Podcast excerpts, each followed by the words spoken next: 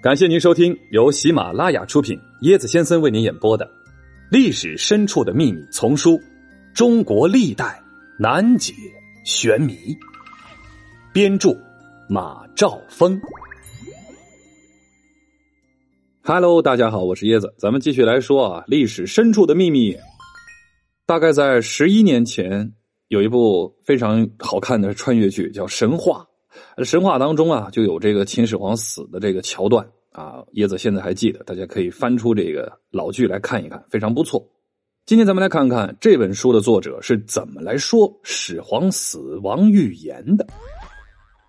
始皇三十六年，公元前两百一十一年秋，一个出使关东的使者回咸阳复命，夜里他路过华阴县平书道时。忽然出现一个人，手拿玉璧拦住车驾，开口只说了句：“今年祖龙死。”这句话把使者给吓坏了，正要询问呢，来人扔下玉璧就消失的无影无踪了。使者拾起玉璧回到咸阳，向秦始皇汇报了此事。秦始皇历来迷信鬼神的，对自己的寿命尤为重视。听到这个怪事之后。异常的忧虑啊，因为在此之前，诅咒他的信息有两条，一条是童谣，这童谣是怎么唱的呢？阿房阿房，王始皇。这条童谣流传于始皇二十六年，公元前两百二十一年。这是为什么呢？是那些百姓民夫修筑阿房宫，负担沉重。另一条诅咒式的信息是在始皇三十六年。秦国的东郡有一块陨石由天而降，石头上呢竟然刻有七个大字：“始皇帝死而地分。”这块陨石怎么可能刻好了字儿再从天上掉下来呢？显然是别有用心的人在搞鬼的。那么，那是谁干的呢？有一种可能是平民百姓干的。那个时候呢，赋税繁多，刑罚严酷，人民群众难堪重负，因此怨恨，哎，刻这些反动标语，咒骂国家领导人，确在情理之中。这是司马迁的看法。另一种可能呢，是被吞并的六国贵族或者是他们的后裔干的。他们在战争中饱受打击，对秦始皇已经是痛恨到无以复加的地步了。但他们无力反抗，更谈不上复辟，只能是泄泄私愤。秦始皇呢，这就派人去调查了。可调查来调查去，没结果呀。去调查的人很犯难，他既不能把所有的人都杀了，查不出来又没有办法向这个皇上交代。想来想去，去调查的人便想出了一个对策。这个对策就是杀人烧石。于是呢，陨石所在地的群众全部被杀了。这桩疑案发生后不久，华阴县平书道又出现神秘人物。留下一句预言，留下一块玉璧，秦始皇精神受到严重打击。难道自己真的就性命难保了吗？是人为还是上天的预示？心存疑窦的秦始皇派官员检查玉璧，这一查，查出了更让秦始皇惊异的事儿：这块玉璧居然是始皇二十八年（公元前两百一十九年）他南巡的时候不留神儿。遗落在江里的那块这块玉璧非常小，居然还能被打捞上来，莫非真是神仙所为吗？可世间哪有神仙呢？只可能是人为呀。那么华阴县评书道事件就应该是一起精心设计的骗局了。那么谁会设这个局呢？这其中有三类嫌疑对象。第一类嫌疑对象是平民百姓。从这个政务玉璧来分析，一般百姓作案的可能性很小。江中打捞玉璧，那不是个简单的活需要耗费巨大的物力，民众的经济实力完全不可能达到嘛。因此，第一的嫌疑对象可以是排除在外了。第二类的嫌疑对象是原六国贵族及其后裔，他们具有一定的经济实力，可是呢，这个事儿啊，需要巨大的花费。先要使用大量的人力物力去打捞玉璧，然后千里迢迢跑到华山脚下华阴县评书道，等着使者来到送上玉璧，就为了吓这个秦始皇一跳。这显然有些滑稽。何况他们怎么知道秦始皇就一定会惶恐，一定会受到精神上的打击呢？第三类的嫌疑对象，这个就是秦帝国统治集团的高层人士了。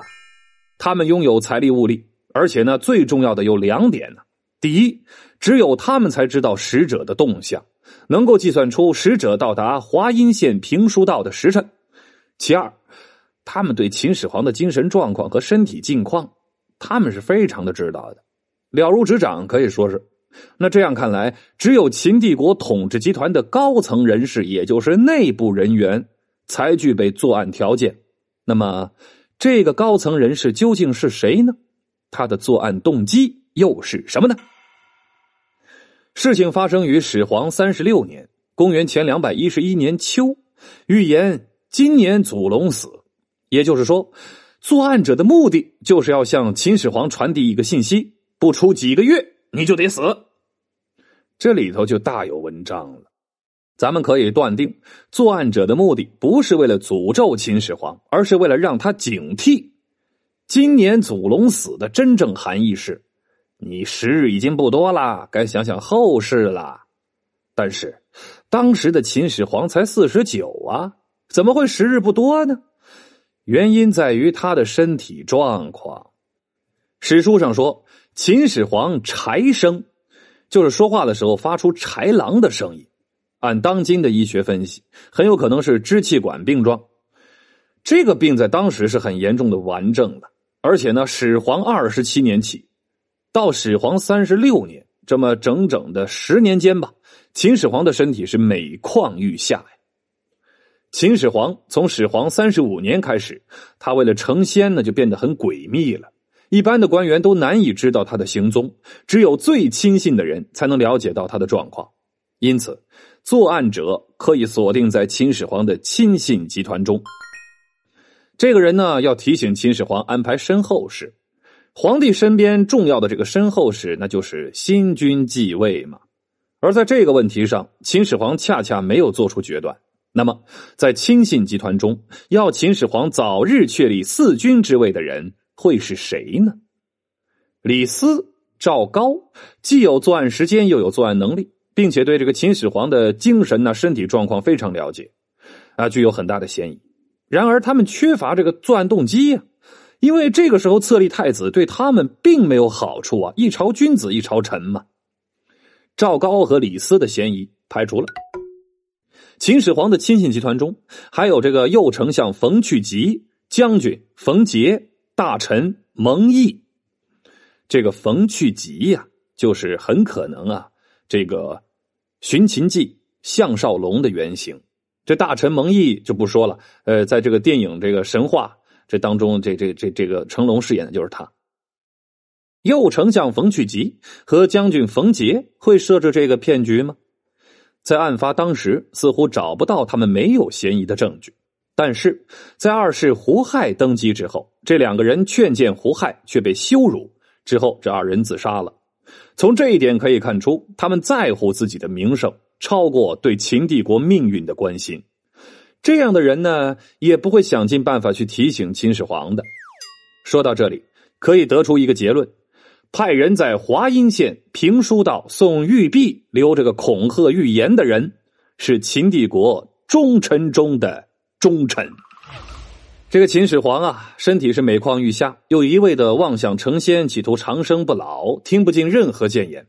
在这个时候，这个对秦帝国命运忧心忡忡的人，绞尽脑汁想出了这样一种方式，提醒秦始皇早立太子。那么，这个人会是蒙毅吗？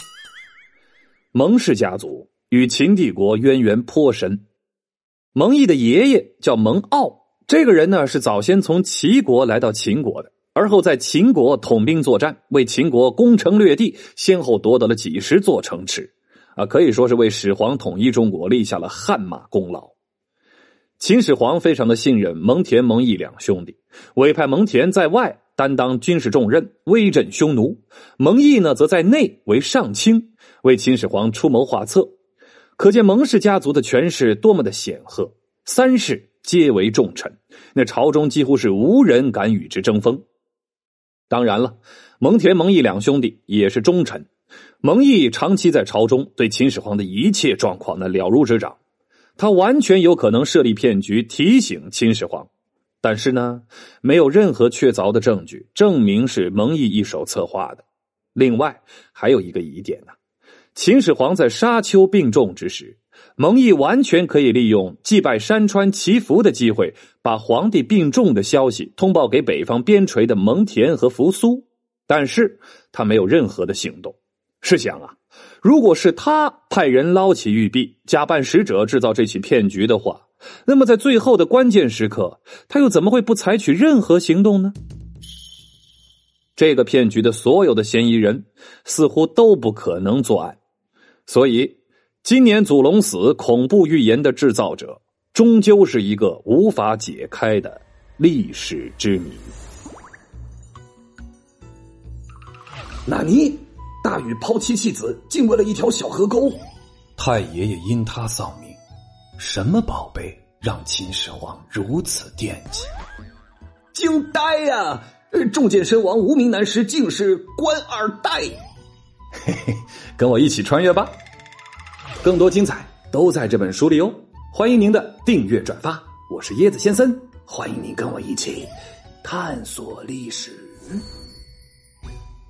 本集的趣味链接：未解的秦始皇死因。始皇三十七年，公元前两百一十年，秦始皇死于他第五次东巡途中。他的死，如他的身世以及雄才大略，同样引起了后人的争议。目前史学界呢有两种截然不同的观点啊，一种呢说死于疾病，一种说呢死于非命。说这个死于疾病的人认为啊。秦始皇自幼有疾，所以体质较弱。他为人又刚愎自用，事无巨细都要亲自裁决，每日批阅文书一百二十斤。之前我说了嘛，他都是拿这个秤啊去称这个呃官员们上奏的这些东西的分量，这些书简的分量。哎，不过我觉得舒解好像比字要重多了。哎，工作极度劳累，加之呢巡游中七月高温，以上诸因素并发，促使他在途中病发身亡。至于他死于何病，有人认为他死于癫痫。说他死于非命的人认为是赵高谋害了秦始皇。赵高想做皇上，而他呢不能支配活的秦始皇，所以秦始皇第五次东巡途中病重，对他来说是天赐良机呀。只有在秦始皇死后，他才能够假传遗诏，一步一步实施他的计谋。秦始皇是病死还是被害？目前尚无定论。那如果是被害，是不是真的像是电视剧所演，是那么的抢了他的长生不老药呢？谁知道呢？好了，这一集啊，给您说完了。